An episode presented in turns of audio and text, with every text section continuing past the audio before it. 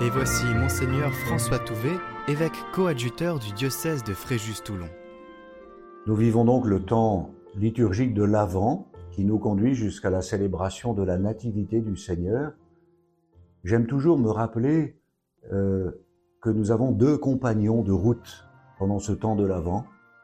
Saint Jean-Baptiste, qui est une belle figure à la jonction entre l'Ancien et le Nouveau Testament, le dernier de tous les prophètes, le plus grand parmi tous les prophètes, mais qui se fait le plus petit pour accueillir Jésus.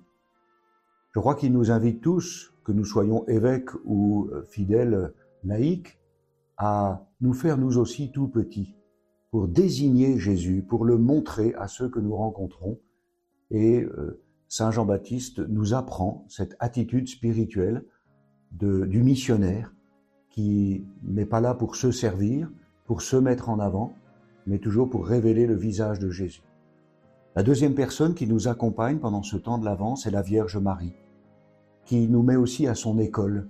Elle a accueilli en elle le Verbe éternel, la parole de Dieu, et elle lui a donné chair. Nous sommes donc invités, nous aussi, chaque jour, à nous nourrir de la parole de Dieu, à l'accueillir au plus profond de notre cœur, de notre intelligence, de tout notre être, pour pouvoir donner chair à Jésus, c'est-à-dire lui donner vie dans les relations humaines qui sont les nôtres, afin que la charité de Dieu, afin que la paix de Dieu, afin que la, joie de Dieu euh, figure vraiment au premier plan et nourrisse notre vie, notre témoignage, nos rencontres, nos services et guide toutes nos paroles.